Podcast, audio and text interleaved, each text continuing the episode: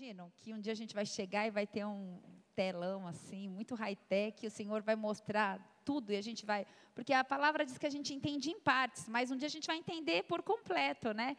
A, minha, a Bíblia não diz isso, mas a minha fé me leva a. Nossa, que linda, Rô! Você está muito chique hoje. A minha fé me leva a crer que é assim que vai funcionar. Amém. Obrigada, Jesus. Obrigada por essa noite, por esse encerramento. Obrigada porque esse ano nós alcançamos muitos objetivos em Ti, Deus. Obrigada pelo Congresso de Mulheres. Obrigada porque o Senhor fez coisas sobrenaturais em nosso meio, que ainda são testemunhos, mas nós sabemos que a porção de ontem já se esvaiu e o Senhor tem novidade de vida para nós hoje e também o amanhã. Ontem, hoje, amanhã. O Senhor fez, faz e fará. Obrigada, Deus. A nossa fé está fundamentada em Ti, em quem Tu és. Em nome de Jesus Cristo, Pai, eu apresento a minha vida, mas também apresento a vida das minhas irmãs nessa noite. Que essa palavra ministrada seja rema, ela seja eficaz, ela traga restauração, ela traga libertação, ela traga cura. Que o Teu nome seja exaltado e eu quero clamar diante do seu altar com humildade, Deus, que o Senhor dê ordem aos seus anjos quantos forem necessários. Deus, enche esse lugar de anjos, Deus. Eu profetizo em nome de Jesus uma pessoa, um anjo, uma pessoa, um anjo, uma pessoa, um anjo. Assim como foi no telão, Senhor, que o Senhor venha nos abraçar, Deus. Venha nos trazer à memória tudo que precisa ser lembrado. Eu declaro em nome de Jesus uma noite especial na tua presença, Senhor. Por isso, vem e toma o teu lugar, Deus, teu lugar de honra. O Senhor é o centro nessa noite. Seja reverenciado, seja exaltado.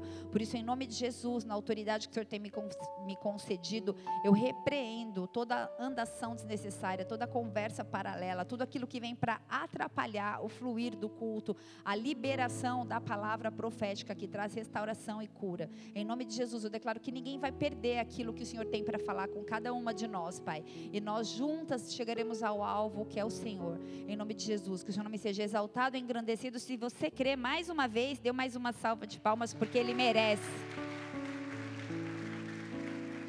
Aleluia. Ele merece, ele é bom, amém? Sabe, meninas, o que me incomoda nos últimos tempos é a igreja ser conhecida por ter muita liberdade, mas muitas vezes no nosso meio falta reverência, falta temor. E a gente sabe que temos vivido tempos difíceis, tempos de apatia, desânimo, mas a gente sabe que onde há reverência, há liberação da sobrenaturalidade de Deus, a glória a unção. E o Senhor está aqui, amém? Eu posso sentir desde o primeiro louvor, quando eu vi a vozinha da Vica ministrando e a Rô, e o Isacão, e todos, os, e todos os meninos adorando, e vocês, como se em um momento, tipo, virasse uma página e começasse um, um novo processo.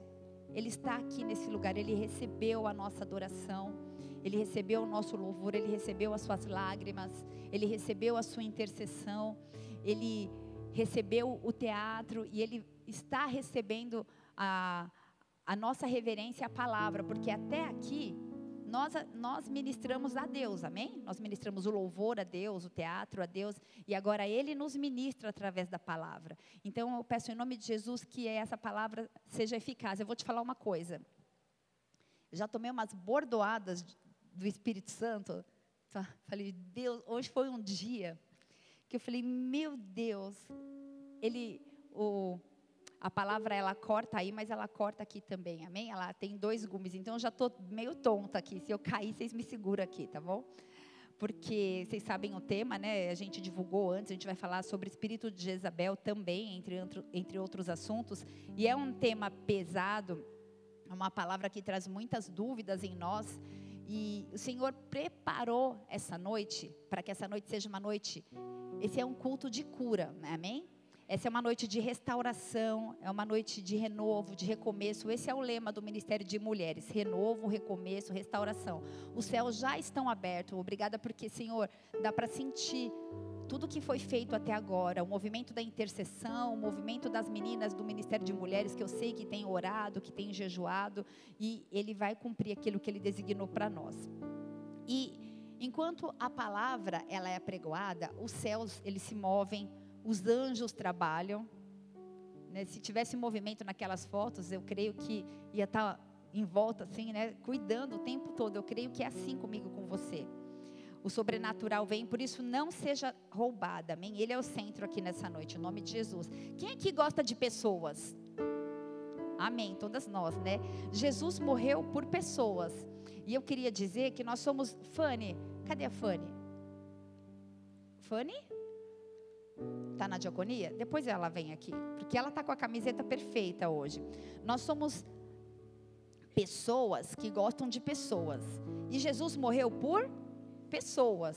Então eu queria te dizer que nós somos influenciadoras. Diga, eu sou influenciadora. Influenciadora no dicionário diz assim: espelho, aquela que exerce persuasão, algo que reflete como um reflexo. E a influenciadora, ela tem o poder de decisão na vida de alguém, ela interfere naquilo que ela pode levar a um resultado melhor. Vocês estão aí? Amém? Influenciadora é aquela que inspira, é aquela que guia, é aquela que é conselheira, é aquela que é mentora, é aquela que é orientadora, aquela que é direcionadora, aquela que te guia e aquela que te inspira, também é aquela que te aconselha, pelo menos na maioria das vezes funciona assim. É aquela que te direciona. E esse termo influenciadora está em alta e virou até profissão hoje, né? A gente vê aí as digital influencers é, hoje em dia o mercado publicitário ele foi totalmente revolucionado por causa dessas influenciadoras digitais. E essas pessoas poucos são contratadas para trabalhar na TV ou porque até porque a gente está numa era que a TV nem está tão em alta, pelo menos na minha casa, a gente quase não liga a TV, se não for para ver Netflix ou YouTube, quase não sei o programa que passa. E eu creio que na casa de muitas de nós já existe isso, né? E as digitais influencers, elas ditam modas, elas ditam comportamento, elas influenciam as nossas vidas, elas influenciam o mercado publicitário, sim ou não? Elas fazem o papel, não sei o que você lia, mas eu lia Capricho e depois eu lia Marie Claire. Elas fazem exatamente esse papel. Quem, quem é desse tempo? Acho que algumas mais jovens aqui nem sabem o que é revista de papel, né? Você pega uma criança, ela fica lá na TV com o dedinho, né? É outra geração. Mas essas mulheres, essas digitais influencers, elas influenciam as nossas vidas e elas exercem sobre nós, às vezes até de maneira inconsciente, um poder de influência. Como assim? Que tipo de pessoas são influenciadas? Todas nós. E que tipo de pessoas nós influenciamos? Todas as que estão ao nosso redor, amém? Quem você pode influenciar? Seus pais, seus filhos, seu trabalho, principalmente seus filhos, né? Seu trabalho, as pessoas no seu ambiente profissional, as pessoas da sua célula, os seus vizinhos, os seus amigos, amém? Os seus parentes. Que tipo de influência nós temos sido, eu e você? Qual é o tipo de poder de influência? Eu levantei aqui uma pesquisa, uma pesquisa feita pela Nielsen, que é uma empresa especializada no comportamento de consumidores, mostrou que 90% dos clientes confiam na recomendação de outras pessoas para comprar um produto, enquanto apenas 33% se dizem influenciadas por anúncios. E você? Qual tipo de poder de influência? Eu quero que você pense agora.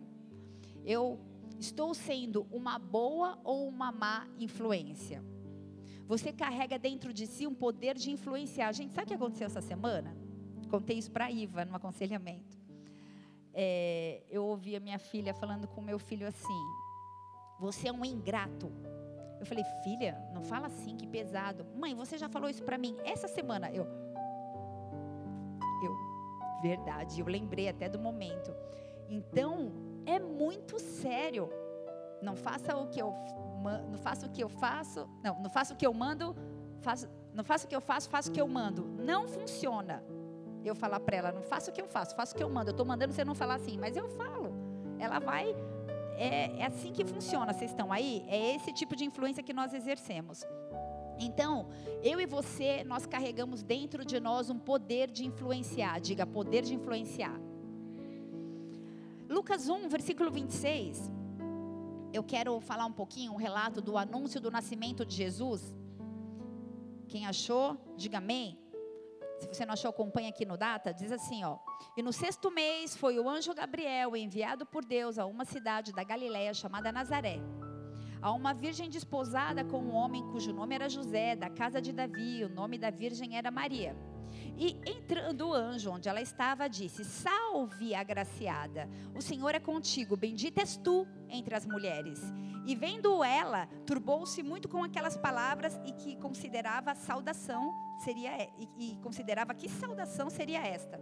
Disse-lhe então o anjo: Maria, não temas, porque achaste graça diante de Deus. E eis que em teu ventre conceberás e dará luz a um filho e por-lhe-ás o nome de Jesus. E este será grande e será chamado Filho do Altíssimo. E o Senhor Deus lhe dará o trono de Davi, seu pai. E reinará eternamente na casa de Jacó, e o seu reino não terá fim. Disse Maria ao anjo: Como se fará isto, visto que não conheço homem algum? E respondendo o anjo, disse-lhe: Descerá sobre ti o Espírito Santo, e a virtude do Altíssimo te cobrirá quanto à sombra. Por isso também o Santo que de ti há de nascer será chamado Filho de Deus. E eis também que Isabel, tua prima, concebeu um filho em sua velhice, e é o sexto mês para aquela que era chamada estéril, porque para Deus nada é impossível. Disse então Maria: Eis aqui a serva do Senhor, cumpra-se em mim segundo a tua palavra. E o anjo ausentou-se dela. Uau! Que história! Como isso é profundo, tudo que a gente leu aqui. Então, quem era Maria? Maria era a noiva de Jesus, ela ainda não era casada, era, é, de Jesus não, de José. Era noiva de José, ela era prometida a José, ela era noiva, ela era virgem e ela nunca tinha tido relações, óbvio, que, óbvio quero ser bem é, redundante nisso. E se, o que, que significa quando ela de repente aparece grávida? Só poderia ter sido uma traição, vocês concordam? Imagina, tô grávida, do Espírito Santo. Ah, tá louca, ou tá se achando, tá? Meu, conta outra. Você surtou, Maria. Numa época que o Espírito Santo não descia sobre todas as coisas e sobre todas as pessoas, sobre os ambientes. Numa época onde ainda não havia acontecido Pentecostes.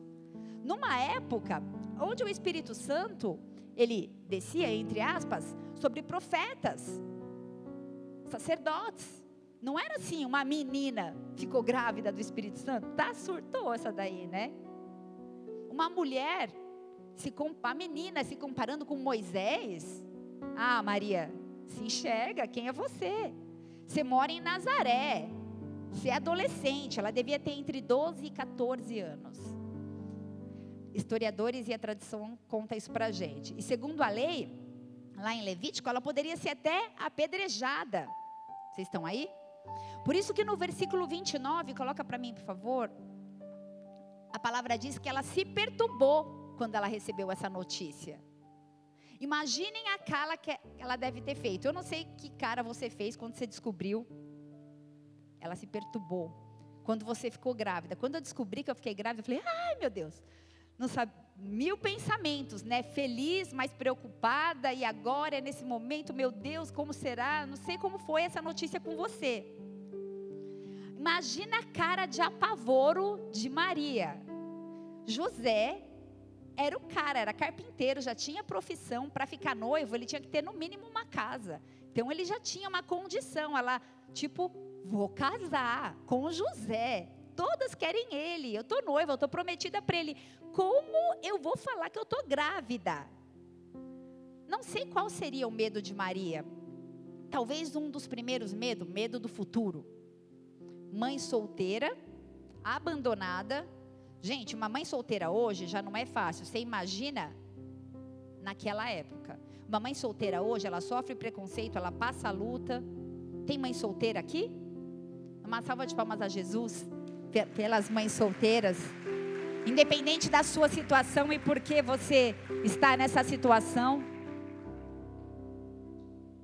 Mas a gente ainda tem com quem dividir o fardo, os medos, as dores uma cultura totalmente machista, uma cultura onde as mamães solteiras não seriam aplaudidas, mas sim apedrejadas.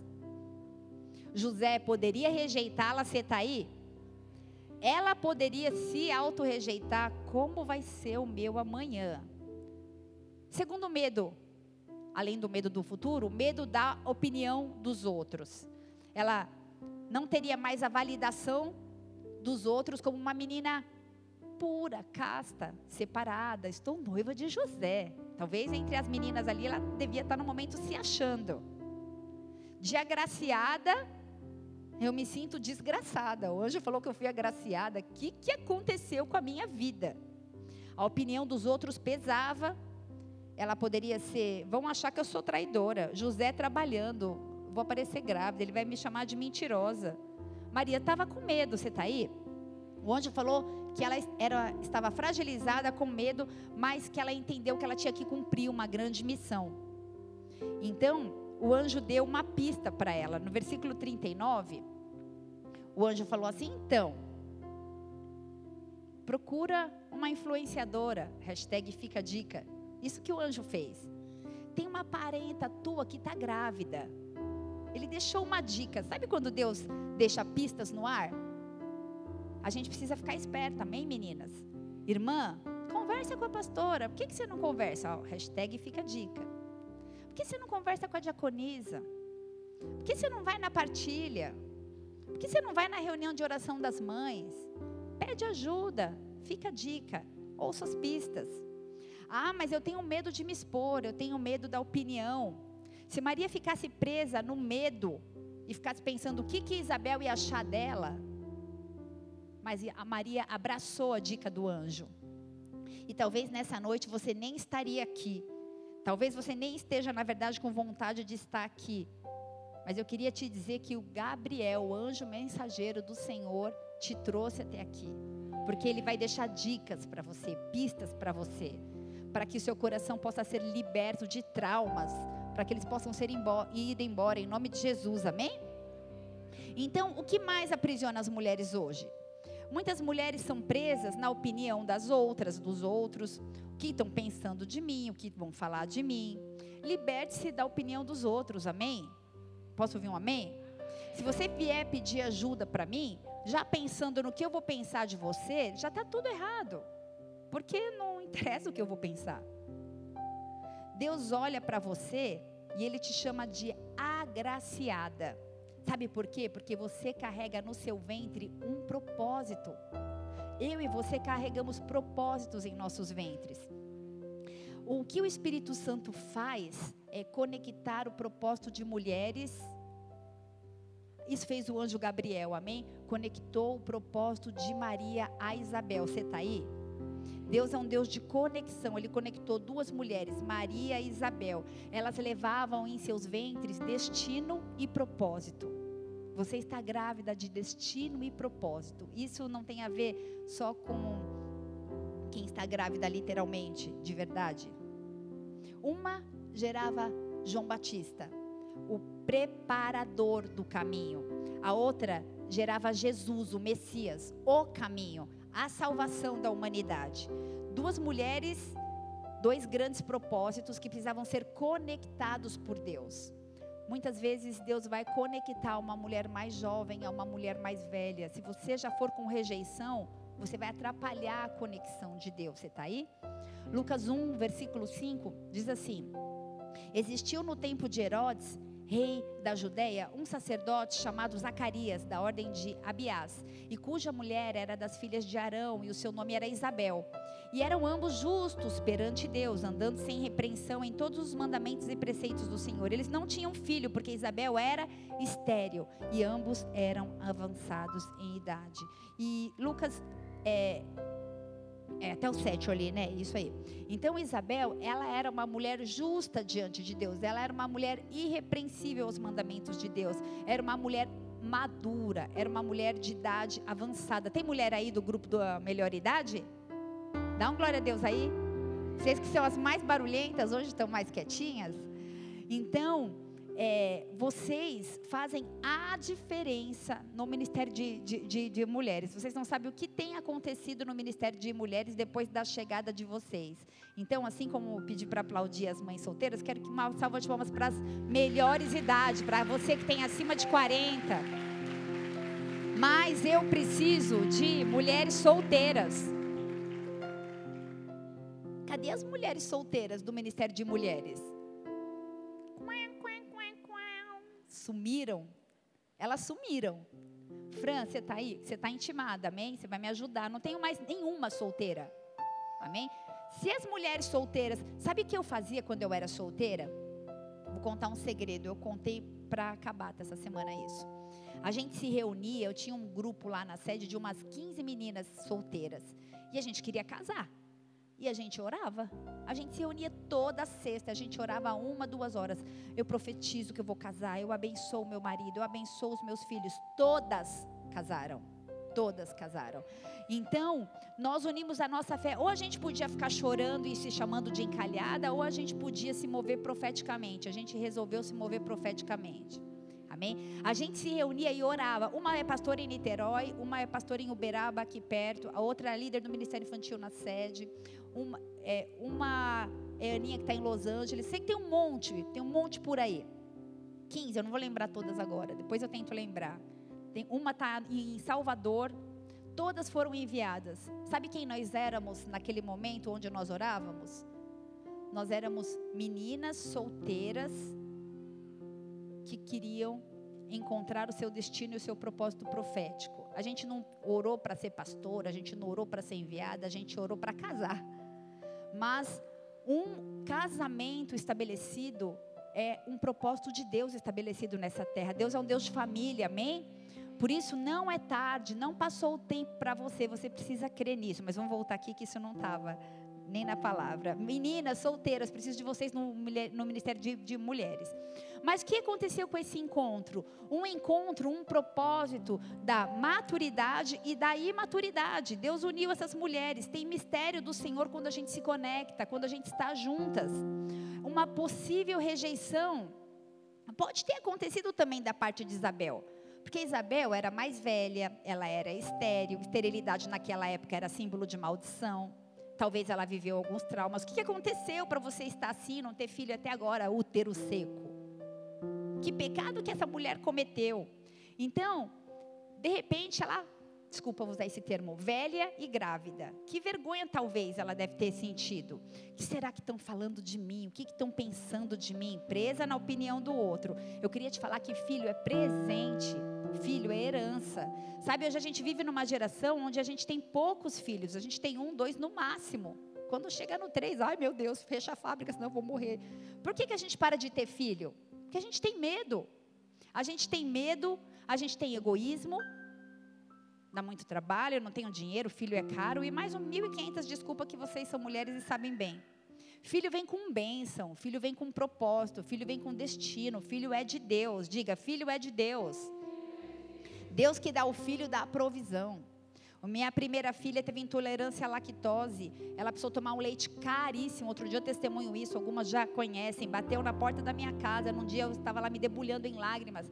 Há 12 anos atrás a lata de leite era 90 reais. Um irmão, meu vizinho, chegou lá e aí conversou com o Pablo. Ele trouxe 20 latas de leite. Quando acabou as 20, ele bateu, levou mais 20. Quando acabou a 39, que eu entrei na 40 lata, ela foi curada. Eu nunca comprei um leite. O Deus que dá o filho dá a provisão. Deu o segundo filho, eu achei que ia ser difícil. Meu Deus, um nem consegue fechar o diagnóstico. Vai em tudo que é médico, convênio. Fui na HC, fui no SUS, fui no postinho aqui da esquina, fui em todo lugar, não sei o que mais fazer.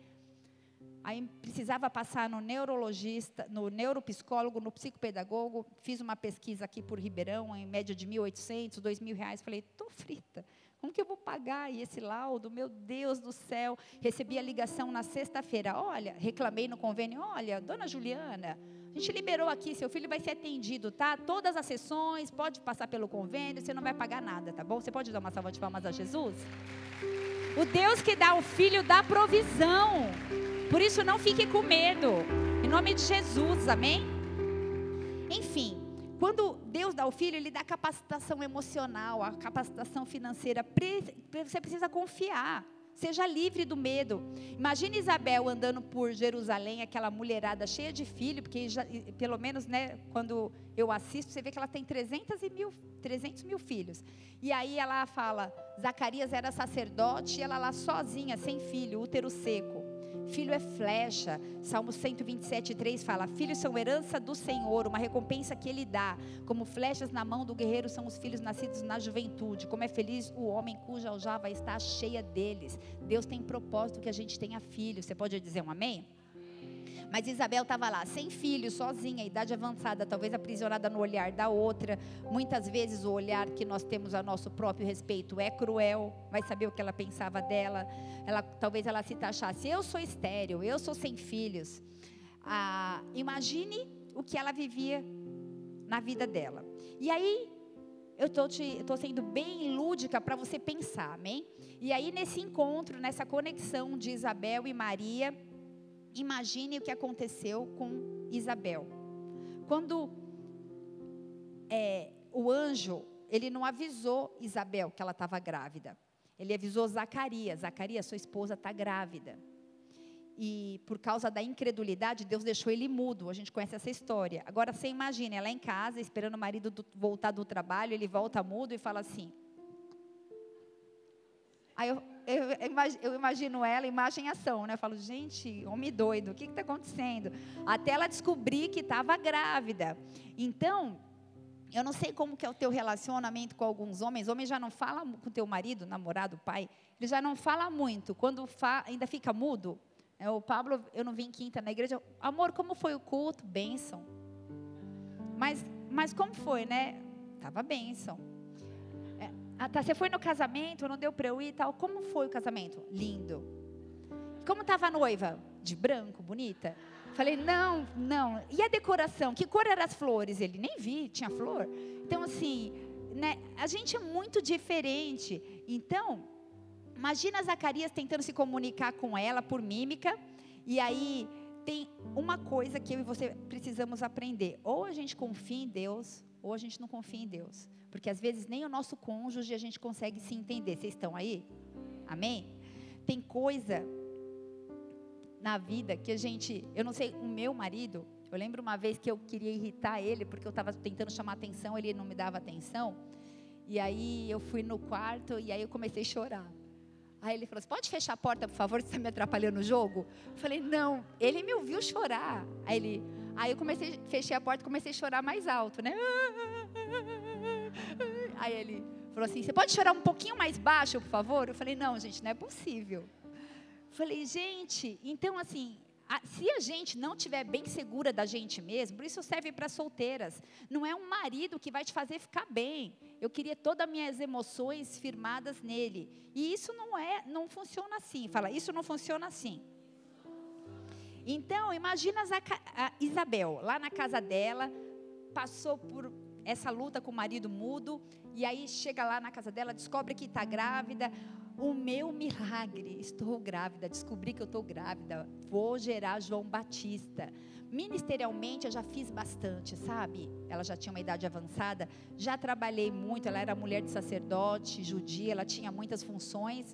Ela era alguém que influenciava, mas ela chegou em um momento da vida dela que ela queria ficar na casa dela, de boa, reclusa, com as suas coisas eu preciso um pouquinho olhar para mim, sabe? Essa gravidez, eu esperei a vida inteira e ela vai vingar, então eu vou ficar aqui quietinha no meu quadrado até que uma adolescente grávida bate na porta. Chega Maria, ela falou: Não acredito, tipo, o que essa menina veio fazer aqui? Então algo sobrenatural aconteceu. O bebê estremeceu no ventre dela. E ela estava com seis meses de gestação, ela discerniu que estava chegando um propósito muito, muito especial. Ela discerniu, diga, discerniu. Quando Isabel viu Maria, ela trouxe à vida o propósito de João Batista. E o seu propósito só vai ser ativado quando você encontrar a Maria que carrega o propósito, o teu propósito, que vai ativar o seu propósito, tá aí? A gente não anda sozinha. Se você é Isabel, você precisa se encontrar, se conectar com a Maria. Isabel era uma influenciadora na vida da Maria. A palavra diz que Maria foi depressa para a casa de Isabel. A Maria não ficou pensando, vou ou não vou, conto ou não conto da gravidez, o que ela vai pensar de mim. Talvez você pode pensar que Isabel podia pôr até Maria para correr, né? Ah, não, eu estou grávida, no meu momento vem essa, né, minha gravidez, né, na, na melhor idade, aí vem essa adolescente, oh, vamos lavar a louça, vamos limpar a casa, vamos lavar. E você olha assim e fala, meu Deus, ela nem parece estar grávida, eu estou quase morrendo. Já como podia se comparar, ela, vai apagar meu brilho. Eu estou tantos anos esperando para ficar grávida, você está aí? Amém? Então, ela talvez corria o risco de se rejeitar até por ela mesma. Mas Isabel significa casta pura. O Senhor é meu juramento, consagrada a Deus. Isabel era consagrada a Deus. E ela entendeu o propósito de caminhar com Maria. Você está aí? Ela podia falar assim: Eu eu estou gerando o preparador do caminho, mas ela está preparando o próprio caminho, o Messias. Como assim, Deus? E ela ainda vem na minha casa atrapalhar o meu momento, você está aí? Deus está de brincadeira. Mas, gente, Isabel não tinha um olhar de competição. Isabel não tinha um olhar de inveja. Isabel não tinha um olhar de ciúme. Sabe por quê? Porque ela era uma influenciadora e não uma manipuladora. Você está aí? Isabel tinha um olhar influenciador e essa noite Deus vai trocar o nosso olhar. Existem olhares manipuladores, olhares de ciúmes, olhares de inveja, olhares de competição. Quando você se sente ameaçada, você pinta os olhos. É o oposto de Isabel. Isabel é consagrada a Deus. Jezabel quer dizer sem marido, desposada, consagrada a Baal. Segundo o livro de Reis 9, versículo 30, diz assim: Depois Jeú veio a Jezreel, o que, ouvindo Jezabel, pintou em volta dos olhos, enfeitou a cabeça e olhou pela janela, porque ela queria intimidar Jeú. Segundo Reis 9, versículo 30, nesse momento onde ela pintou os olhos, eu quero liberar essa palavra. Muitas de nós estamos com os nossos olhos pintados, manipulados, com influência de manipulação, mas nessa noite o Senhor vai limpar a nossa vista, vai limpar a nossa ótica. A gente não vai mais olhar com competição, com comparação, porque nós não somos manipuladoras, nós somos influenciadoras, amém? Nós não somos Isabel, nós, nós não somos Jezabel, nós somos Isabel, amém?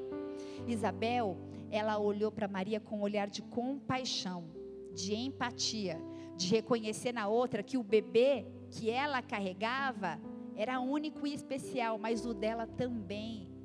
Eu não preciso querer o bebê dela, porque Deus deu o meu bebê. Você está aí? E já, a Jezabel, a Jezabel, ela quer o teu propósito. Ela não quer que você viva o que Deus tem para você viver. Ela quer calar a tua voz. Ela quer roubar a tua vinha. Ela quer roubar os teus filhos. Nessa noite, Deus vai tirar o olhar de Jezabel das nossas vidas. Amém? Antes de você pensar quem é a manipuladora da igreja, antes de você pensar de quem que a pastora está falando, vire o espelho para você. Eu estou falando de mim. Vire o espelho para você. Todas nós seremos tocadas e saradas nessa noite. Amém? Faça um pedido ao Senhor, assim como eu tenho feito. O Deus tira de mim tudo que é manipulador, tudo, tudo que manipula. Sabe por quê, igreja? Muitas vezes eu me pego tentando manipular o meu marido. Pastora, como você está falando isso? Quantas vezes a gente quer manipular situações, pessoas e coisas para que tudo aconteça do jeito que a gente quer? Mas eu quero te fazer uma pergunta: como você tem recebido as Marias que o Senhor tem mandado até você?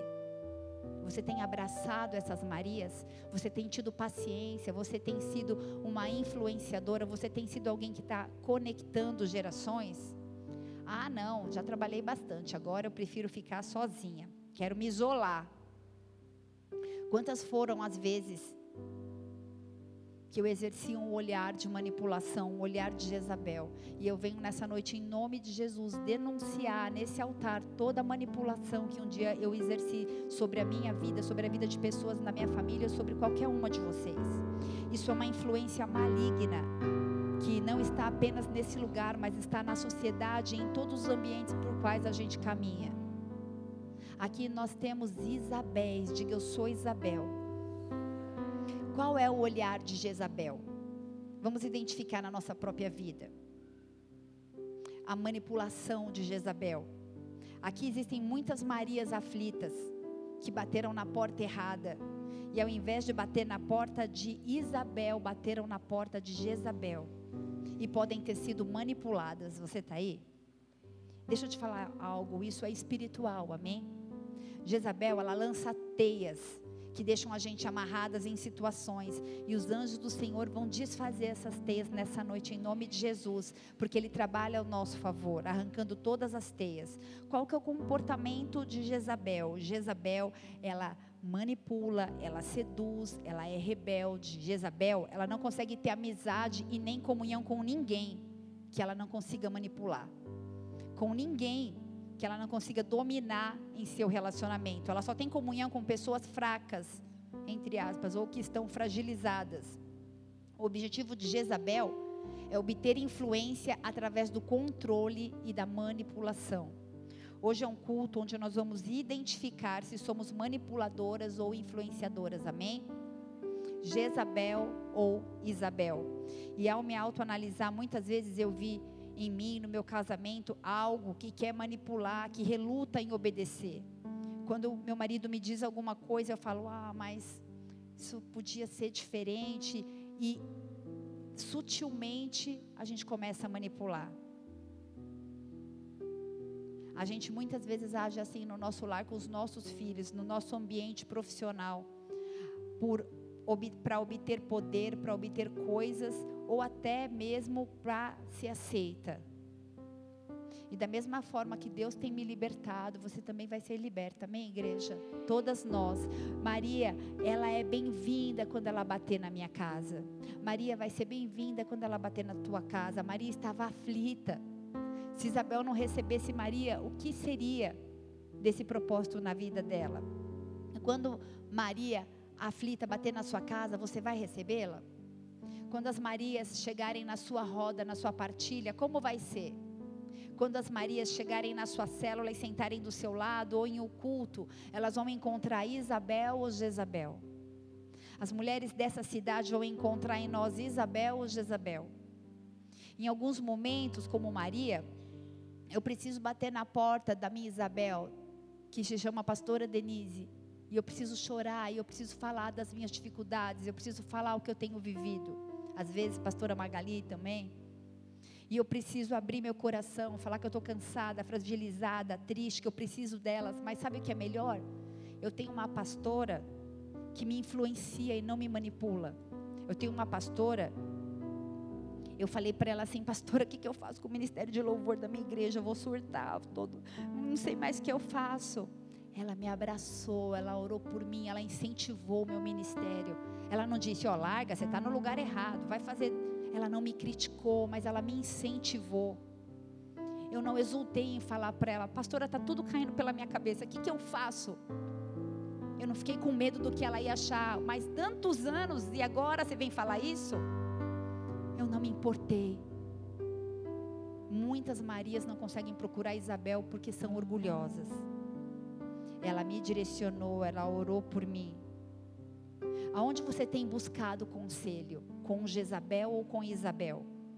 Muitas mulheres aqui têm buscado conselho com Jezabel, batendo na porta de Jezabel e hoje é noite de troca de olhar, amém? Quais as características de uma manipuladora emocional? A manipulação é uma tentativa de influenciar indiretamente um comportamento ou uma ação de uma pessoa. A manipuladora, ela se alimenta da sua dor, da sua fragilidade. A manipuladora, ela é egoísta. Ela usa pressão e ela usa engano para convencer Maria. A manipuladora, ela quer minar a sua autoestima. Então, Jezabel, ela sempre quer minar a autoestima de Maria. Ela quer fazer que Maria repense em tudo que ela acredita. Será que é isso mesmo que eu tenho que viver?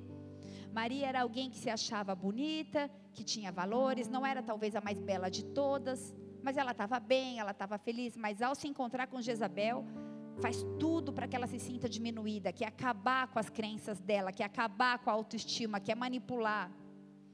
Olha o que Jezabel fez com Elias, profeta do Senhor, que destruiu os profetas de Baal, fez com que ele tivesse medo.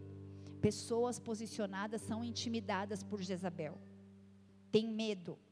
Um homem corajoso teve sua autoestima destruída, ficou no chão com pensamento de morte, se jogou numa caverna, se isolou de tudo. Cuidado com as amigas que querem te influenciar e que te jogam no chão, jogam sua autoestima no chão.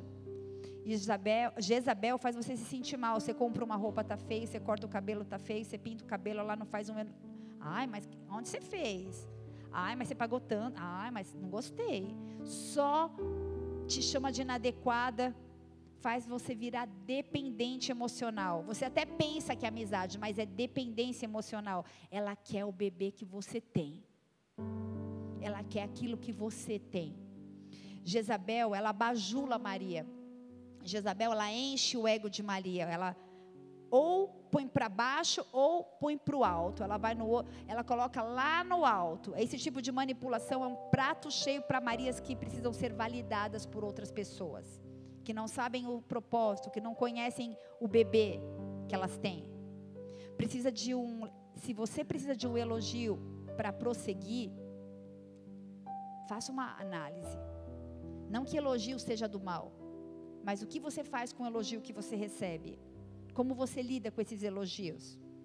A Jezabel ela vai fazer de tudo para te aprisionar emocionalmente. Você está aí? Se você precisa de validação, é porque você precisa saber qual bebê você carrega. Você é um prato cheio para atrair bajuladoras. E como é chato ter bajuladora. Eu passo até mal quando chega alguém que está bajulando perto. Eu falo, meu Deus. A pessoa pensa que ela está estabelecendo um relacionamento e eu fujo, vejo que ela vem pela direita, eu vou pela esquerda. Você precisa de curtidas, de incentivos exagerados para poder permanecer, para poder prosseguir, prosseguir, tem alguma coisa errada. Você está no caminho de encontrar Jezabel, se você precisa de elogios, elogios, você precisa saber quem você é, independente dos elogios. Você está aí, igreja? Muitas mulheres estão presas na validação de outras pessoas. Jezabel bajula para ganhar confiança. Você conversa com Isabel, ela mostra os defeitos, ela faz crescer, ela te faz amadurecer, te faz enfrentar a vida. Mas Jezabel, ela te adula, ela fala que está tudo bem, que tudo que você faz é bom. Óbvio que você vai querer ir na casa da Jezabel, não da Isabel. Ah, lá que eu vou, lá ela me aplaude. Jezabel é top demais, ela só me elogia, ela me bajula. Ela é muito legal, ela está sempre interessada nos meus assuntos, na minha história, ela tem tempo para mim. Ai, o que, que te aflige, querida? Ah, é, a pastora não teve tempo para você, não te atendeu. Vem aqui na minha casa, agora eu sou sua mãe. Essa é Jezabel. Ah, ela esqueceu.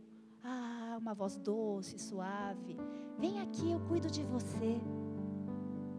A pastora nunca foi na sua casa. Eu vou tomar um café com você. Essa é Jezabel. Se mostra interessada na sua história, conhece todos os detalhes da sua vida, os teus pontos fracos e na hora certa, joga tudo na sua cara. Joga numa roda, numa conversa.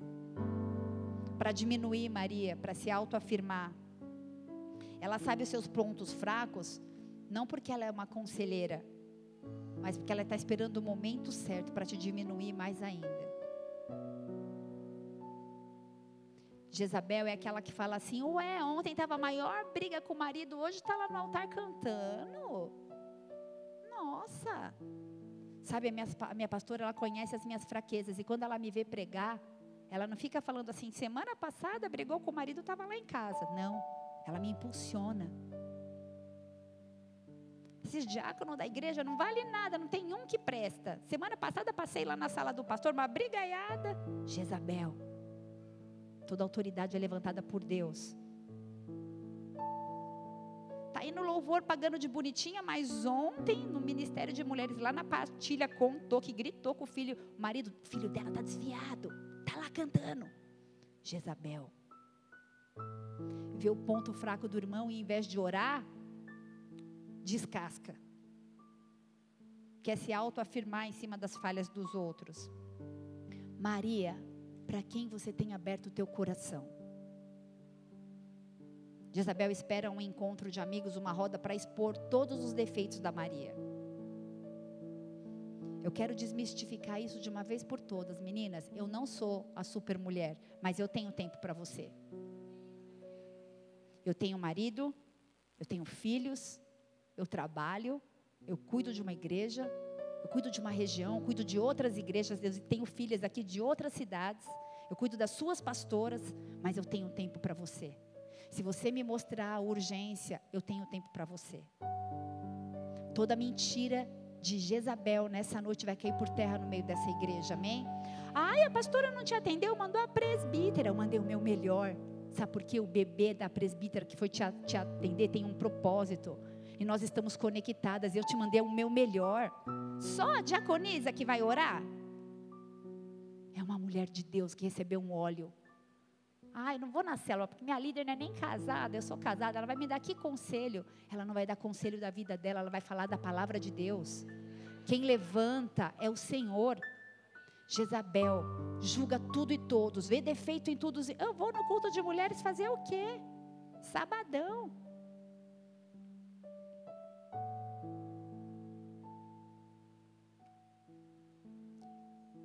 Eu queria que você entendesse que todas nós temos vidas. E é óbvio que você sabe disso. E todas nós buscamos estar no centro da vontade de Deus. Mas eu queria te falar que hoje eu priorizo meu tempo na formação da liderança. Eu preciso cuidar de pessoas que cuidam de pessoas. Sabe você que está aqui amanhã, Deus vai colocar algumas Marias para você cuidar. Receba tudo. Sabia que eu nunca tive uma pastora que sentou comigo e ficou horas me aconselhando? Porque eu venho de uma igreja de 3 mil membros, 5 mil membros.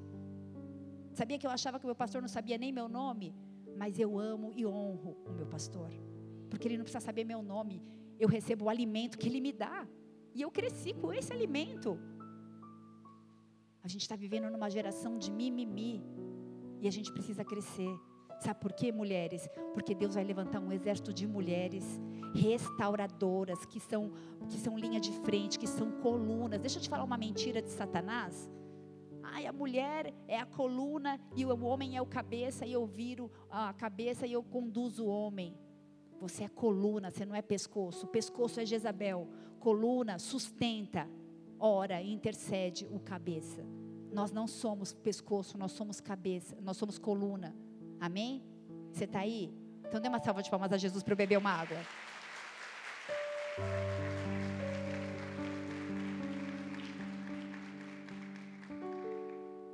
Não quer na conversa de Jezabel.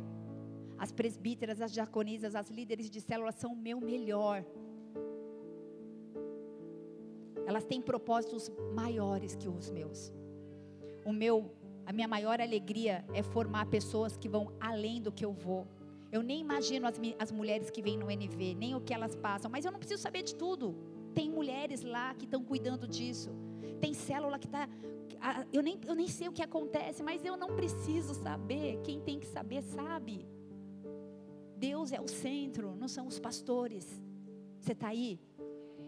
Jezabel é aquela que quer matar o profético. Os seus pastores se movem nessa igreja numa unção profética para trazer alimento para o rebanho. Jezabel, ela faz tipo de super inteligente, sabe? Ela é especialista em tudo. Quem, quem conhece alguém assim sabe. Ou é assim faz Maria se sentir inferior. Tudo que ela vai contar, ela sabe também. Ah, eu também viajei. Eu também fui. Ah, essa roupa, essa loja eu conheço. Eu conheço melhor. Você já comeu? Eu já comi também. Você nunca pode contar uma história. Ela está sempre dando, pondo ponto final na tua frase. Jezabel. Amiga que interrompe a tua história e fala, ah, isso daí é bobeira. Não é amiga, é Jezabel. Não é porque eu sei muito de uma área que eu vou me achar que eu sou boa em tudo. A gente precisa ser humilde, simples. Te chama de inadequada, Jezabel. Manipula a tua vida, Jezabel. Muitas vezes, ela vai para um outro lado, ela se faz de coitadinha. Ai, coitada de mim, sofri tanto, tô, o pastor não me atendeu, sabe? Aí ela te manipula, você fala assim: ai, ninguém cuidou dela, coitada dela, vou cuidar. Ela te suga. Jezabel. Conecta essa pessoa com o propósito dela. Cuidado para não se conectar com quem não tem que se conectar. Maria, manipulada, fica com dó. Nós não somos casa de Jezabel, amém? Essa noite a gente vai parar de se fazer de vítima. Você não precisa ser aceita ou fazer as pessoas gostarem de você pela sua história de vida. Coitadinha, sofreu tanto. Vamos dar atenção para a irmã Fulana. Seja feliz com o que você é. Você teve uma história triste, Deus vai reescrever essa história. Não viva no passado, arranque o retrovisor, olhe para frente. A gente está num momento de mudança de ano, de mudança de ciclo. Eu posso ficar me lamentando a vida inteira por um fato que aconteceu em janeiro, ou eu posso olhar para frente. Se esse é o teu caso, se você foi ferida, machucada, sei lá o que você viveu, peça ajuda, se abra, enfrente os seus fantasmas, mas bola para frente. A gente ora junto, a gente chora junto, a gente jejua, a gente celebra junto, tem aconselhamento naquela salinha que a gente não sabe o que fazer e a gente dobra o joelho no chão e ora e chora. Já chorei com algumas mulheres aqui nessa igreja. Falar, irmã, não sei o que falar, vamos orar. Mas é tempo de lançar fora toda a manipulação. Jezabel é manipuladora, chantagista. Ela usa frases diretas ou indiretas para dizer assim: se você não fizer do jeito que eu quero, eu não sou mais sua amiga. Tô de mal. Tá de mal comissão, meu. Para. Tem duas coisas, um trabalho para emburrar, outro para desemburrar. Jezabel emburra o tempo todo. Você fala, amiga, o que, que eu fiz? Ela quer te fazer sentir culpada. Você chama ela no WhatsApp, ela não visualiza, ela tira fotinho para fingir que te bloqueou. Eu falo, meu, o que, que eu fiz? Ó, oh, fala comigo, amiga, você está bem? O que aconteceu? Ela não responde. Falo, gente, o ser humano surtou. Você está aqui querendo ajudar, você puf, some. Quer chamar atenção. Mas posso te falar, a gente age assim. Que foi, amor? Nada. Emburra. Só porque ele não foi no shopping que eu quis. Que foi? Nada. E emburra por um determinado tempo. Não fala. Jezabel. Dói, né?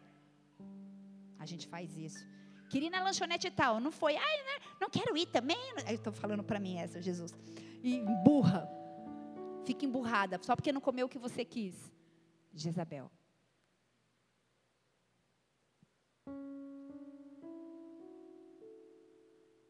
Faz um drama para chamar atenção, para ser validada, para ser aceita. Parece com o olho inchado de chorar. nunca esqueço um dia que eu fui dormir na casa de uma prima, ela brigou comigo, eu chorei, chorei, chorei, aí eu ficava assim, ó. Aí a minha prima, o que foi? Eu falei, vou deixar essa lágrima para minha mãe ver a hora que eu chegar em casa. Andando com a cabeça para cima para não cair as lágrimas. A pessoa chega inchada. Viu como eu estou? O que aconteceu? Tomou um soco? Não, você falou duro comigo, chorei a tarde inteira. Enfrente seus problemas. Fica postando indireta na rede social. Uma imaturidade total. Desfaz amizade no Instagram. Não curte. Misericórdia. Isso é muito esquisito, gente.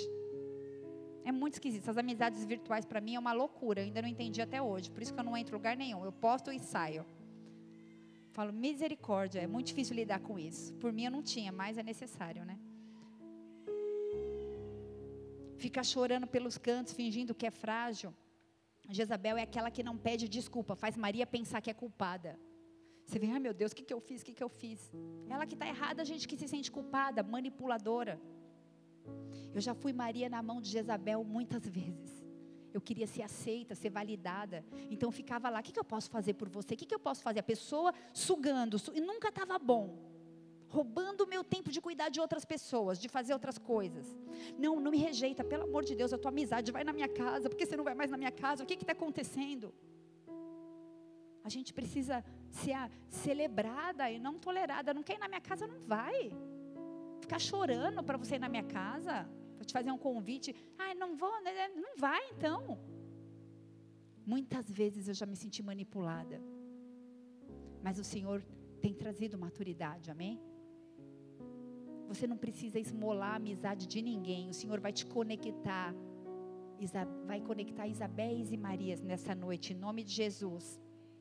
Jezabel, ela quer que Maria pensa que entende o propósito, que entende o destino, faz a gente se importar com a opinião alheia, ser mais importante do que aquilo que a gente verdadeiramente pensa. A gente precisa entender o propósito do bebezinho que a gente carrega. Você carrega um bebê, amém? Todas nós carregamos um bebê, carregamos um propósito. Quantas vezes eu discerni que eu manipulava, então eu precisei pedir perdão. E Deus me libertou, mas Deus ainda está me libertando. Porque não é assim. É uma vida inteira de manipulação. Não se culpe se o Senhor tem falado com você nessa noite. Essa palavra, o espelho está virado para mim, amém? Fala primeiro comigo. Mas nessa noite nós vamos ser livres da manipulação. Eu profetizo influenciadoras desse lugar. Influenciar é diferente de manipular. Quando uma amiga bater na minha porta pedindo ajuda, fragilizada, com dor, cheia de dúvidas, eu, ela vai encontrar uma influenciadora. Amém?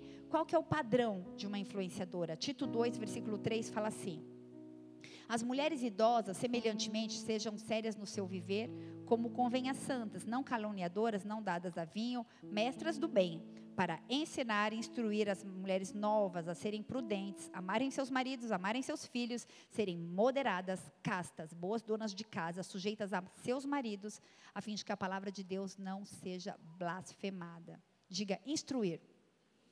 Existem quatro coisas, eu vou encerrar, que a gente precisa aprender com Jezabel. E a primeira é instruir.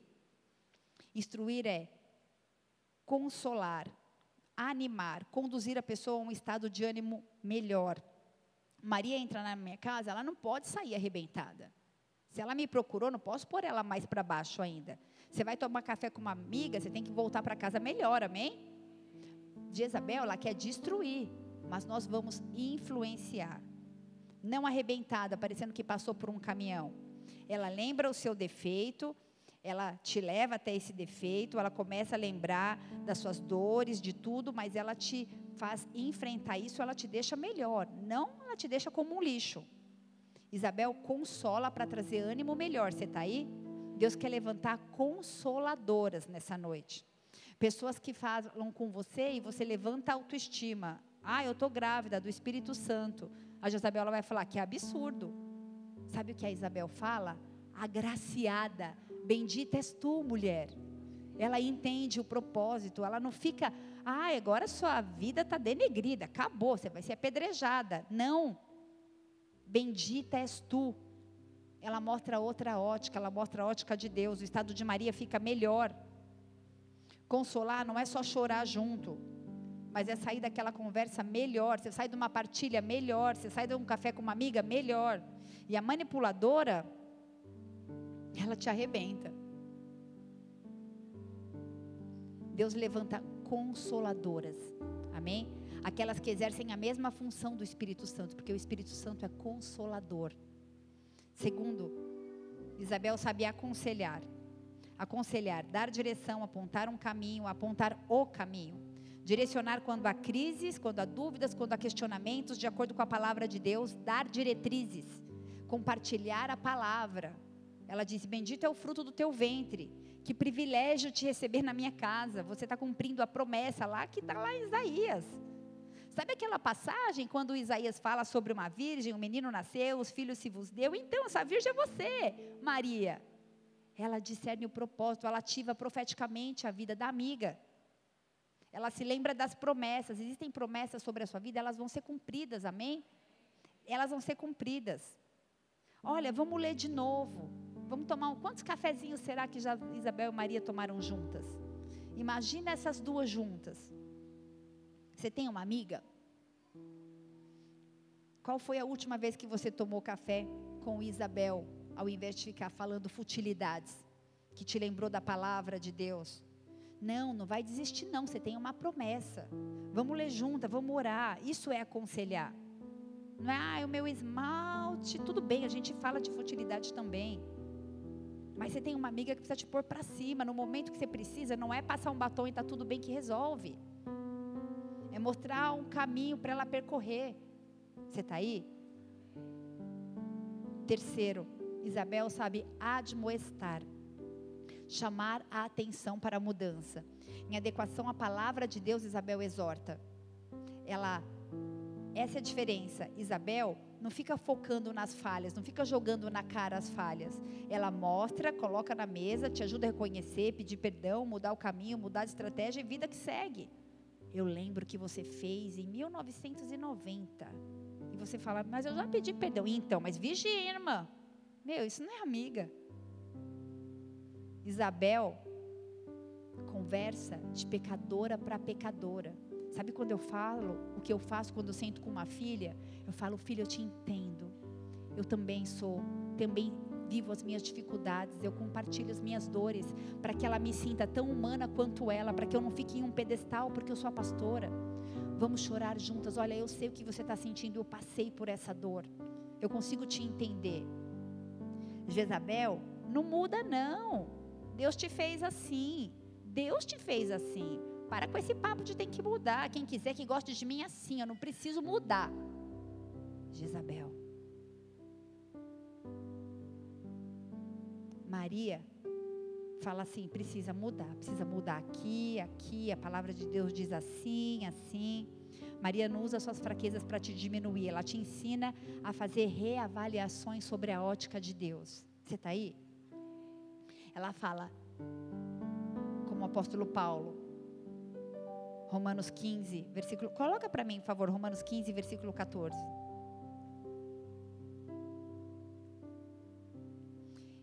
Eu próprio, meus irmãos, estou certo a respeito de vós, que vós mesmos estáis cheios de bondade, cheios de todo conhecimento, podemos admo admoestar-vos uns aos outros. Se a gente investisse o nosso tempo cuidando da irmã que está sentada do nosso lado, essa igreja vivia só vendo anjo cuida da irmã que está sentada do seu lado, de moeste em amor. Abrace. Talvez a pessoa que está do seu lado seja a sua Maria. E para acabar, Isabel sabe instruir. Instruir é transmitir ou adquirir conhecimento. Eu acho isso sensacional. Porque instruir não é só transmitir conhecimento, mas é adquirir conhecimento. Para transmitir, eu preciso adquirir. A gente ensina, a gente aprende. Os dias que eu mais aprendo são nos aconselhamentos de sexta-feira, que eu entro naquela salinha ali e saio a hora que acaba, a última pessoa. Isabel, ela sabe que ela aprende com Maria, como eu aprendo com vocês. Como eu aprendo olhando a história de vida de vocês. Como eu vejo que dá para melhorar, que dá para perseverar. Como eu aprendo olhando para as diaconisas que trabalham fora, que são líderes de ministério, que têm filhos, que vêm de tarde lavar a igreja. Como eu aprendo com vocês que fazem no secreto coisas que não estão atrás de aplausos, de tapinha nas costas, que sacrificam seus sábados para ser missionários em outras cidades. Que estão lá escondidinhas, sem aplausos. Como eu aprendo com vocês. E eu vejo três grupos de pessoas Jezabel, a manipuladora, que em vários momentos eu tive que orar e me arrepender e dizer para Deus me libertar e Ele ainda está me libertando. Eu vejo Isabel, que é consagrada a Deus, mas muitas vezes aprisionada na vergonha ou na validação das outras pessoas. Precisa ser humilde e aprender com Maria. E Maria, que precisou de humildade para bater na casa de Isabel. E precisa ser sábia para não cair na lábia de Jezabel. Cada uma de nós se, se divide nessas três. Tem horas que eu sou Maria, tem horas que eu sou Isabel, e infelizmente tem horas que eu tenho deixado Jezabel influenciar e manipular partes da minha vida. A igreja de Tiatira, ela tolerou Jezabel.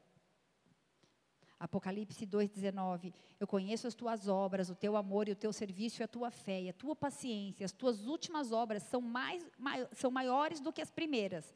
Mas algumas poucas coisas eu tenho contra ti, que deixa Jezabel, mulher que se diz profetiza, ensinar a enganar os meus servos para que forniquem e comam dos sacrifícios da idolatria.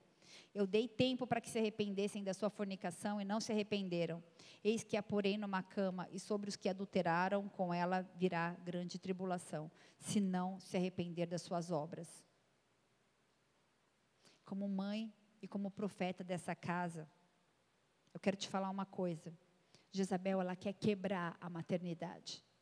Eu declaro em nome de Jesus que eu sou uma mãe nessa geração, que o meu útero está gerando muitas, muitas Marias. Que eu sou uma Isabel e eu tenho um, propósito de me conectar com Marias e ativar vocês, porque o meu propósito é só ser precursora do caminho, mas o de vocês é o ID. Existem pessoas nesse lugar que vão muito mais longe do que um dia imaginei ir. E eu não estou falando apenas do reino de Deus, mas eu estou falando da sua casa, da sua maternidade, da sua vida profissional, que também faz parte do cumprimento do reino do Deus, de Deus, do ID. Eu tenho um sentimento de missão cumprida quando eu olho para as presbíteras, quando eu olho para as diaconisas. Todas são falhas, inclusive eu. Mas todas estão se esforçando para fazer o seu melhor. Baixe a sua cabeça, feche seus olhos. A pior coisa do mundo é ver um adulto espiritual que quer ficar mamando. Se a gente entende o nosso chamado, se a gente discernir que cada um tem um bebê, que cada um tem um propósito, que o meu bebê é diferente do seu. Quando Deus nos liberta do olhar intimidador de Jezabel, nós não temos mais que nos preocupar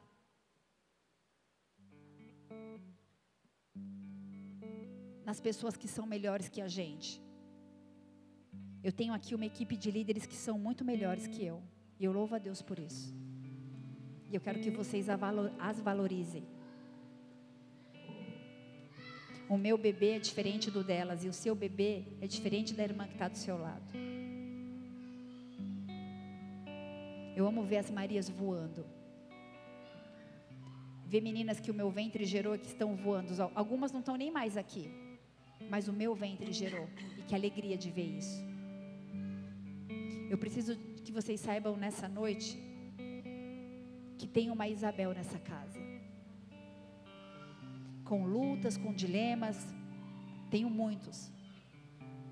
Mas eu sou um ventre nessa geração. Você também é um ventre nessa geração. Isabel ela gerou um bebê que carregava o espírito e o poder de Elias. Preste atenção, não se distraia. Isso confrontou Jezabel. O profético versus a manipulação. Quem tem ouvidos, ouça. A unção e o poder de Elias destronam o poder de manipulação de Jezabel.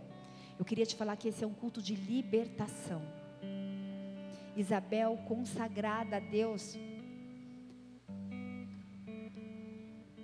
Jezabel com o um olhar manipulador. Deus está trocando olhares aqui nessa noite.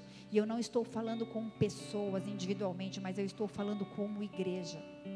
Com o propósito de Deus para a igreja e nesta igreja. A começar em mim. A atuação de Jezabel é paralisar chamados, é matar os dons proféticos, é matar as artes, as danças, a adoração. Jezabel ficou na janela. A figura de Jezabel ficou lá na janela, horrorizada, olhando o rei Davi, em um momento que ele estava numa adoração extravagante. Mical, Jezabel. Jezabel, ela julga, ela oprime. Ela quer paralisar a festa que traz a arca de Deus. Essa é uma noite onde a unção profética vai quebrar a opressão de Jezabel na sua casa. Deixa eu te falar uma coisa: tudo que Deus vai fazer, Ele começa com as mulheres, porque nós somos útero, nós geramos. Aonde vão os nossos filhos? Aonde as nossas mãos não alcançam, eles vão chegar. A gente está entrando numa década pelo calendário judaico, que é a década da boca. É a década, eu disse isso num culto, no dia que acabou luz aqui. É a década do liberar profético, de acordo com o calendário judaico. É a época de liberar o profético.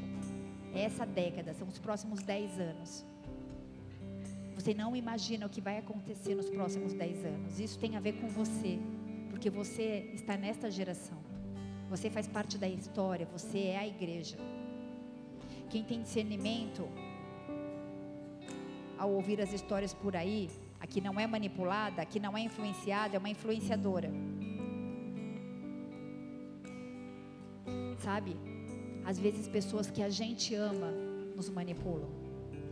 Você como Isabel precisa ser uma influenciadora, porque as pessoas que têm acesso ao nosso coração são as que mais nos manipulam. Às vezes uma amiga que você gosta tanto, que fala tanta asneira na sua cabeça, que você toma a verdade como verdade, influenciada por Jezabel. Mas em nome de Jesus, Pai, eu quero liberar uma palavra.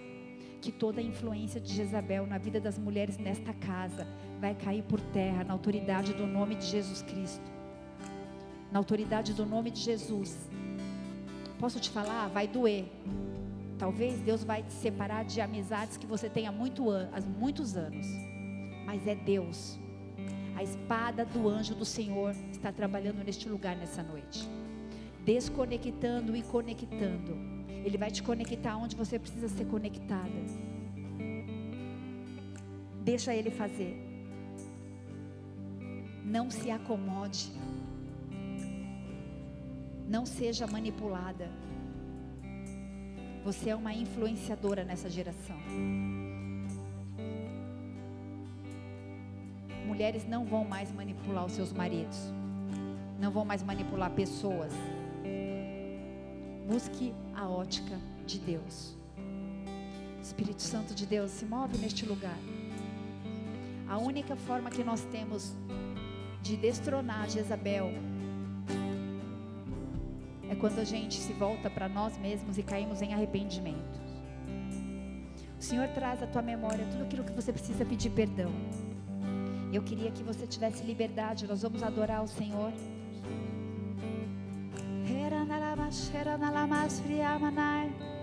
Ele age em meio ao louvor. Posso te falar?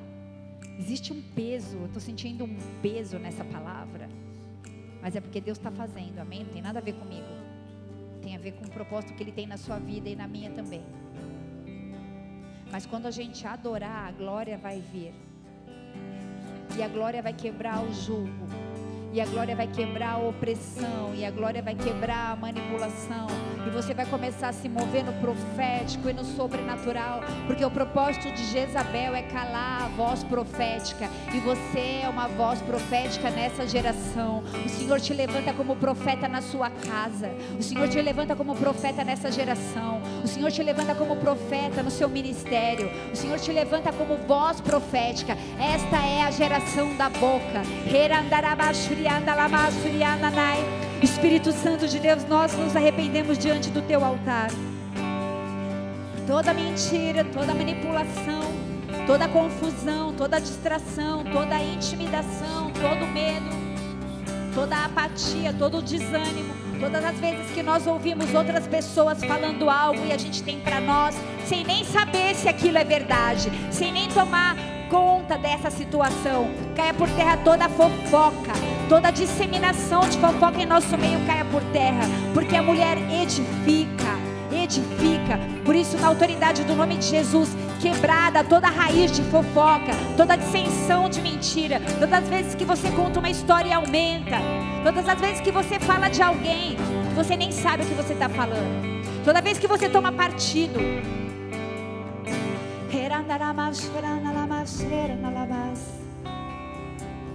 Adore ao Senhor. Eu queria que você usasse esse tempo para se arrepender. Aos teus pés estou para render tudo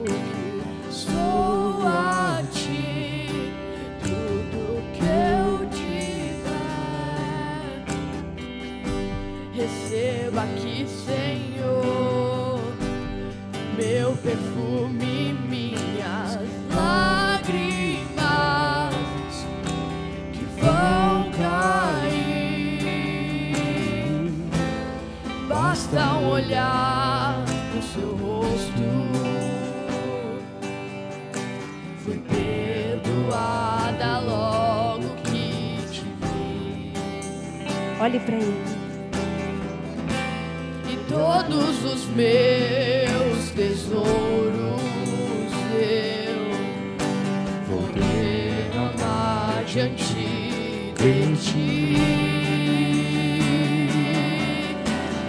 Quebro o meu vaso, quebro o meu vaso aos seus pés, aos pés do meu amado.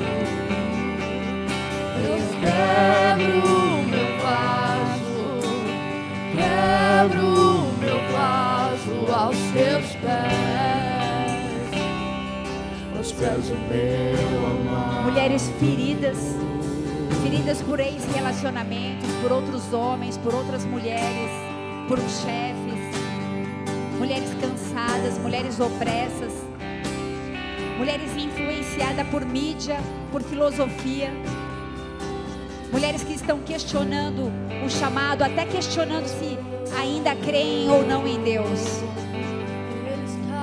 Tenha discernimento nessa noite, porque o Senhor te chama para ser uma influenciadora.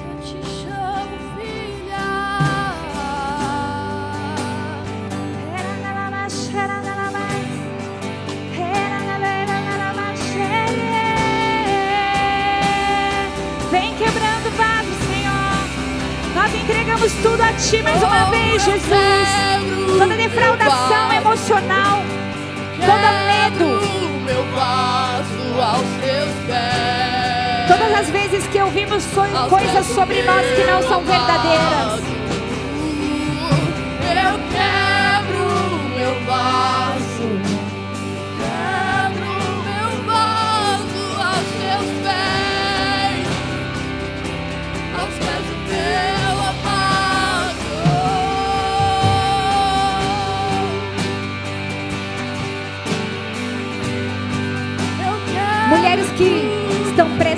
Mentira, presas numa teia de Jezabel. Você nem sabe como você chegou nessa situação. Você nem sabe como você ficou tão apática. Você nem sabe o que aconteceu com as suas emoções. Você foi ouvindo, ouvindo, ouvindo, ouvindo pessoas e aquela voz era doce, parecia que era uma amizade. Parecia que a pessoa gostava de você.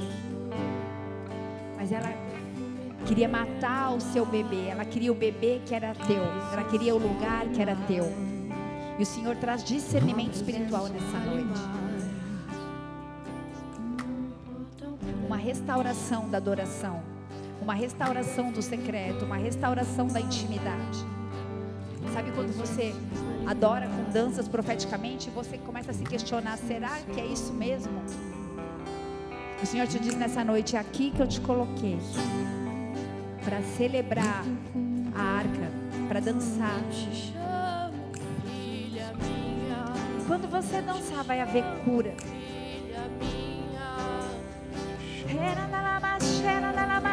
Abre os céus aqui, Senhor. Toda névoa, toda confusão. Eu declaro disbaratado na autoridade do nome de Jesus. Herandarabaxo, orandalabaço, riandalabaço.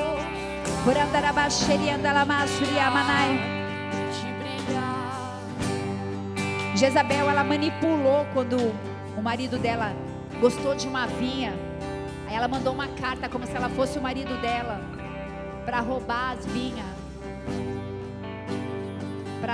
Para falar uma mentira de que aquele homem era um idólatra e pela lei ele deveria morrer. Quando ele morreu, essa mesma lei garantiu que essa vinha fosse de Acabe. Toda Jezabel precisa de um Acabe. Quando a gente fala de Jezabel, não é só de mulher. Talvez você esteja aprisionada por um espírito de Jezabel que age no teu namorado e no teu noivo. E o Senhor vai te dar discernimento e eu te digo na autoridade do nome de Jesus, termina esse relacionamento. Termina esse relacionamento. Se você identifica isso na vida do seu marido, me procure, porque eu vou te ajudar e a gente vai orar juntas. Mas se você é noiva ou está namorando, termine esse relacionamento. O Senhor tem liberdade de vida para você, não opressão, não pornografia. O Senhor te chama para santidade. Ele diz: Sede santa como eu sou santo. Se essa pessoa não te leva para perto de Deus e te leva para longe de Deus, termine esse relacionamento. Eu digo na autoridade do nome de Jesus. Porque Ele te desenhou e Ele te projetou, Ele tem coisas grandes para você. Na autoridade do nome de Jesus, eu declaro: toda a estratégia de Satanás no nosso meio foi desbaratada, em nome de Jesus. O espírito de Jezabel não tem mais ação nessa igreja, nessa casa. Porque não são pessoas, não fique procurando pessoas. É uma estrutura satânica. Porque a pessoa sai da igreja, a estrutura continua, não tem nada a ver com pessoas. Não fique pensando em nome de pessoas. A nossa luta não é contra a carne ou sangue. E o Senhor te chama nessa noite de Isabel. Você é Isabel. Você vai receber quantas Marias Ele te mandar. E você vai conectar gerações. Ainda que você seja aquela que está gerando João Batista. Mas se você for Maria, prepare-se para voar. Porque você gera o espírito que confronta Jezabel, o espírito de Elias. A gente vai terminar esse culto. Eu quero declarar, na autoridade do nome de Jesus, que nós não somos como a igreja de Tiatira, que tinha boas obras, que fazia tudo certo, mas tolerava o espírito de Jezabel, amém? O Senhor nos leva a um novo nível de intimidade, de maturidade, de discernimento. Só existe fofoca porque existe quem ouve. Mas aqui não, em nome de Jesus, amém? Eu posso encerrar esse culto orando para que o Senhor receba nosso arrependimento, Pai. Meninas oraram, choraram, se quebrantaram diante do teu altar e a tua palavra diz que pecado confessado é pecado perdoado. Vai, não peques mais, diz o Senhor. Eis que dos teus pecados eu não lembro mais, diz o Senhor. E eis que tudo que era velho se faz novo. Deixa eu te falar uma coisa: quem acusa é Satanás, quem intimida é Jezabel. Você é livre. No Senhor você é livre para viver coisas grandes que você nem imagina. Eu bem sei os pensamentos que eu tenho a vosso respeito, diz o Senhor, pensamentos de paz. E para encerrar esse culto, eu queria orar por você que de alguma forma entendeu de uma forma profunda que o Senhor falou contigo.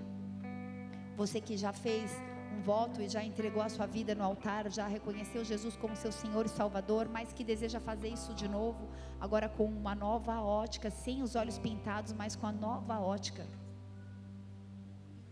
Com discernimento, com maturidade. Pronta para viver o desenho de Deus na sua vida, sem medo, sem manipulação, sem acusação.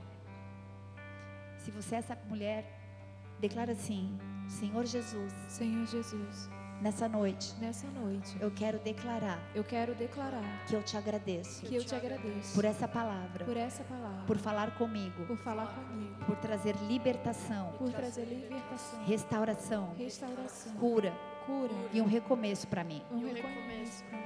Eu rejeito Eu rejeito toda idolatria, toda idolatria, consciente consciente ou inconsciente, ou inconsciente no meu coração, no meu coração, por homens, por homens, por, por vida emocional, por vida emocional, por filhos. por filhos. Eu quero apenas Eu quero apenas estar no centro da tua estar vontade no centro da tua e vontade fluir na liberdade na liberdade do Espírito do Santo Espírito Santo, como uma boca como profética uma boca nesta geração. nessa geração. Por isso eu rejeito Por isso eu rejeito toda manipulação de Jezabel. toda manipulação. Eu de mando para o abismo Eu mando para abismo. para nunca mais voltar Para nunca mais voltar na minha vida, na minha vida, na minha casa na minha casa, e na minha família. na minha família. Jezabel Jezabel. não tem espaço. Tu não tem E eu te espaço. denuncio Eu te denuncio na autoridade do nome de na Jesus. autoridade do nome de Jesus. E eu declaro também eu declaro que reconheço que reconheço Jesus Cristo Jesus Cristo como meu único como meu único e suficiente e suficiente Senhor e Salvador. Senhor e Salvador.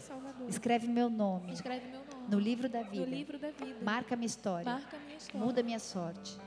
Minha Em nome de sorte. Em nome Jesus. de Jesus. Em nome de Jesus, Pai, sela mulheres que oraram nessa noite, Deus.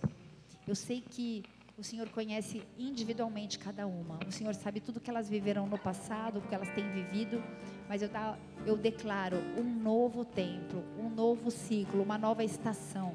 Que venha o ano de 2020 e que elas sejam renovadas em seu caráter, que elas sejam obedientes, que elas sejam servas, que elas sejam filhas, que elas estejam conectadas com o centro da tua vontade, que elas tenham entendimento e discernimento do bebê profético que cada uma delas carrega, Senhor. Em nome de Jesus, eu abençoo as mulheres dessa casa, Senhor. Eu libero as mulheres dessa casa para que elas voem mais alto, Senhor, em nome de Jesus, e que em tudo o seu nome seja exaltado, engrandecido. Se você crer, dê uma salva de palmas a Ele. Vivifica-me, quero ser cheio da tua glória. Ressuscita-me, que os meus sonhos sejam sonhos teus. Vivifica-me, quero ser cheio da Vivifica-nos nessa noite, Senhor. Ressuscita-me,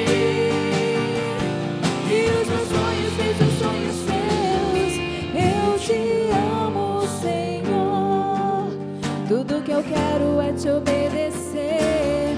Te desejo, Senhor. Te adorar é meu maior prazer. Eu te amo, Senhor. Tudo que eu quero é te obedecer.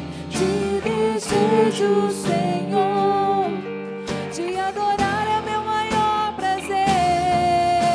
Não quero permitir mais um pecado. Cativar o cativeiro. Não quero tolerar a Jezabel. Quero ser puro, santo e fiel. Não quero permitir mais um pecado. Não quero cativar o cativeiro. Não quero tolerar a Jezabel.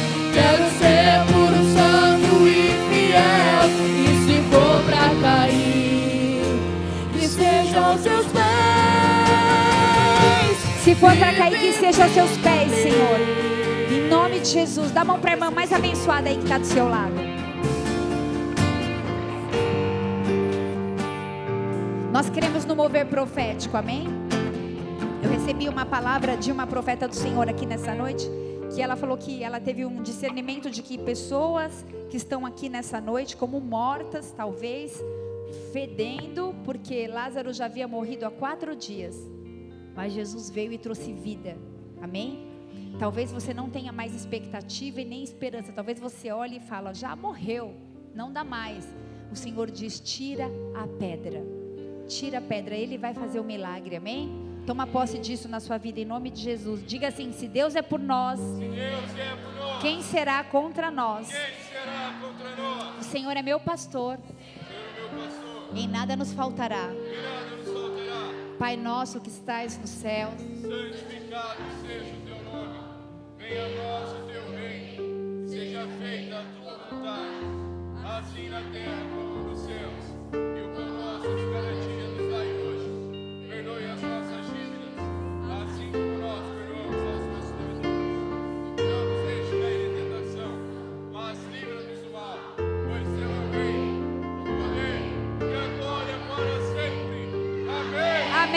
Imaginam que um dia a gente vai chegar e vai ter um,